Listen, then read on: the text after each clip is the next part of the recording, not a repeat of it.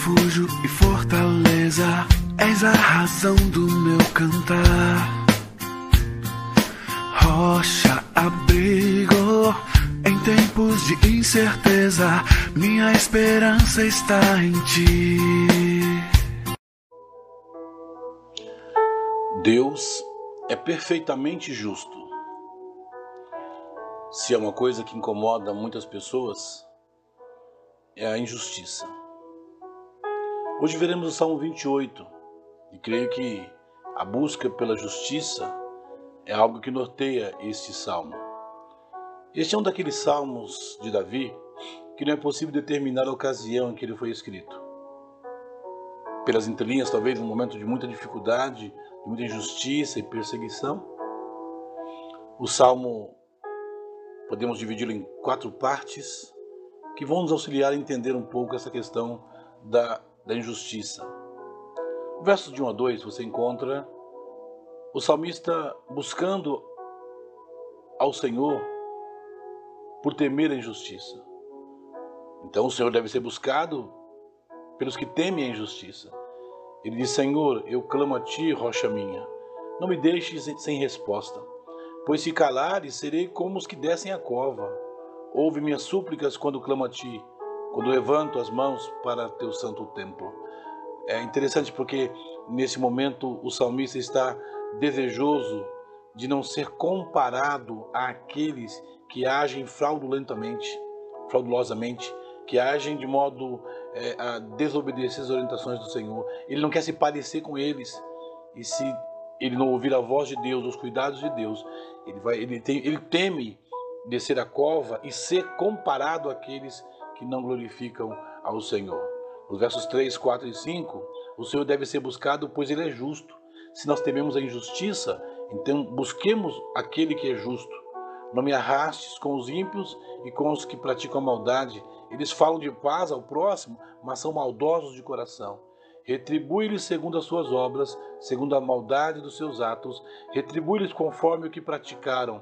Retribui-lhes o que lhe merecem como eles não atentam para as obras do Senhor, nem para o que as suas mãos têm feito, eles derrubará e não os edificará. A confiança de que o Senhor é um Deus que deve ser buscado, ah, porque Ele é perfeitamente justo, deve ser o nosso pensamento, nossa prática, deve ser a nossa busca.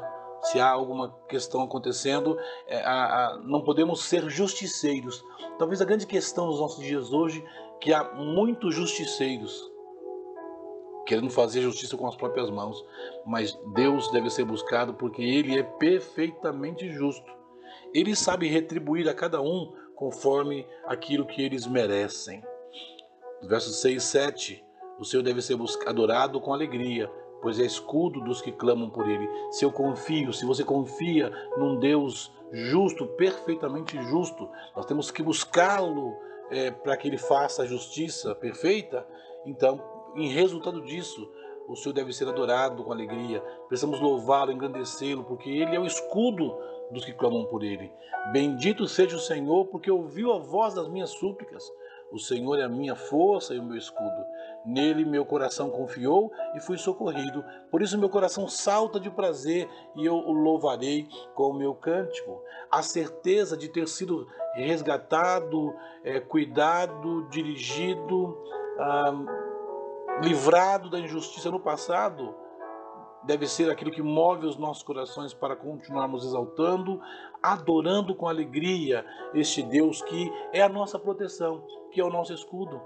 Há muitas coisas que nós não podemos fazer frente às injustiças dessa vida, eh, dos momentos de perseguição, mas precisamos confiar no Senhor que sabe e governa todas as coisas. Ele termina o salmo dizendo que o Senhor é a força do seu povo, ele é a força salvadora para o seu ungido.